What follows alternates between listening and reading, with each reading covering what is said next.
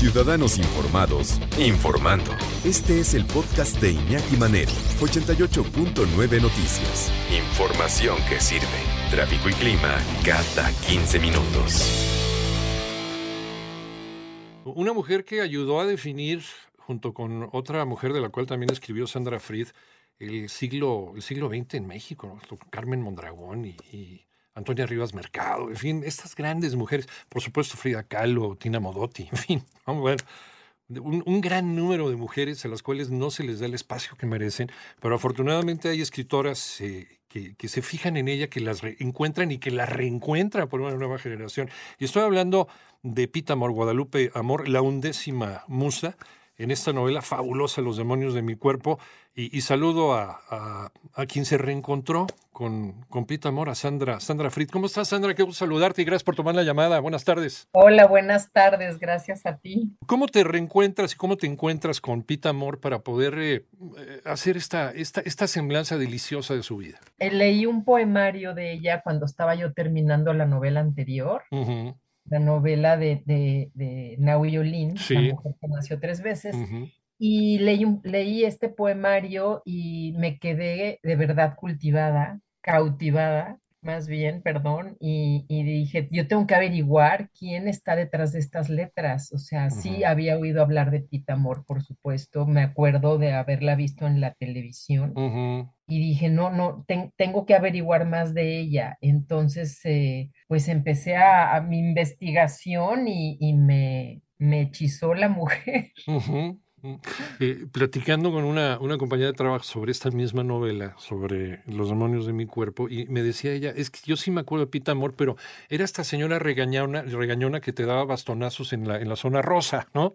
Entonces sí. es triste que nos quedemos con esa imagen de Pita Amor cuando hay tanta riqueza detrás de ella, ¿no? Exactamente, tienes toda la razón. Eh, mucha gente cuando estaba escribiendo la novela o ya publicada que la que me preguntan quién era Pita Amor, uh -huh. me dicen, ah, yo me acuerdo de ella atravesando Reforma o atravesando Insurgentes, sí. no se fijaba siquiera si estaba en Alto o en Siga y, y si la gente la ayudaba a, a, a, cruzar, les daba bastonazos y yo me acuerdo que en la zona rosa, este, enojona y tal, pero pero no, no, Pita fue, es una mujer de verdad extraordinaria, inteligente, escribió una poesía accesible a cualquier lector. Uh -huh. No es nada eh, complicada, escribió de muchos temas y tuvo una vida que, bueno, yo creo que sí es, es eh, digna de, de recordarla y, y traerla al, al, a la actualidad para que la conozcan y la lean. Porque además en la métrica, eh, Pita reproducía la forma de escribir de, de, los grandes maestros y maestras, pues hablando también del siglo de oro español, ¿no? El siglo de oro de, de los dos lados del Atlántico, pero está también Sor Juan Inés de la Cruz, en fin. Entonces, eh, ella, ella eh, empezó, empezó leyendo a estos, a estos autores y ahí se quedó como perdida en el tiempo, ¿no? Se quedó perdida en el tiempo, pues sí, eh, tal vez, eh, bueno, tuvo muchos, eh, tenía un carácter muy especial. Sí, claro. Y, y otras cosa, otra cosa que admiro mucho de ella es su memoria, sí. porque ella recitaba de memoria a, a, estos mismos que tú mencionas y uh -huh. a muchos otros. Eh, digo, cuando conoce a Javier Villaurrutia, de sí. pronto empieza a declamar eh, eh, los versos de Villaurrutia así de, de, de, de memoria. Uh -huh. y, y, hay que recordar que Pita um, ni siquiera terminó la secundaria. Sí, ¿no? Y, y, conoció, como bien lo dices, a la intelectualidad de esa época, a los grandes, a los grandes maestros como Javier Villaurrutia, estaba eh, Octavio Paz, parece que también lo, lo, conoció ahí dentro de estas sí, tertulias que se hacían, eh, uh -huh. eh, en fin, eh, todos los que, todos los que daban de qué hablar y los que imponían la agenda intelectual en, en el México, ella, como una chamaca, ¿no? Algo debieron ver en ella Sí. Para, para, para, involucrarle, para incluirla dentro de este, de este grupo tan exclusivo. Sí, el mismo Alfonso Reyes. Alfonso Reyes, claro. Sí, sí decía que era un prodigio, que era, que era un, un, un, un, que era milagroso lo que esta mujer podía escribir, porque además lo escribía así al, al vuelo, sacaba un papel de la bolsa y se ponía a escribir un verso. Uh -huh. Los demonios de mi cuerpo, de Sandra Frith, es eh, una novela sobre la vida de Guadalupe Amor, de Pita Amor Y mm, ella también, eh, eh, autora de La mujer que, que, nació tres veces, que es la también la vida de, de una mujer que logró cambiar, hacer un cambio dentro del principio del siglo XX en este país, de Carmen Mondragón, la Naui Olin.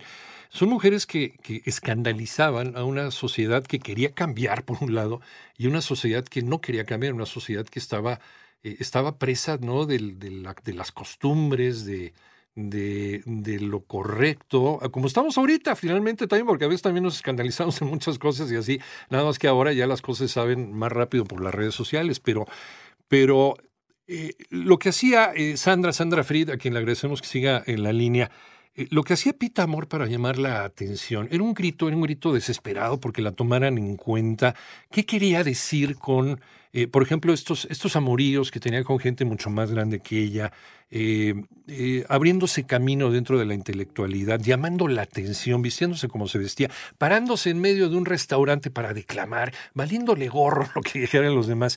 ¿Qué quería decir con estos arranques, este, Sandra? Bueno, yo creo que Pita desde que nació quería, quería llamar la atención. Sí. Eh, fue, fue la menor de siete hermanos en una época en la que el padre había perdido toda su fortuna por la revolución. Uh -huh. Y la madre estaba, una típica familia porfiriana que Pita nace en 1918 y la madre está eh, muy ocupada tratando de, de, mantener esta imagen ante la sociedad de la familia rica, uh -huh. manteniendo una casona de 40 habitaciones y un ejército de sirvientas. Entonces, Pita nace en, en este momento en el que no hay tiempo para ella, aparte de que tenemos que situarnos en la época en la que los niños no tenían ni voz ni voto, los niños eh, digo, no, no les daban la importancia que les damos ahora, por supuesto. Uh -huh. Entonces, Pita no solo eh, quería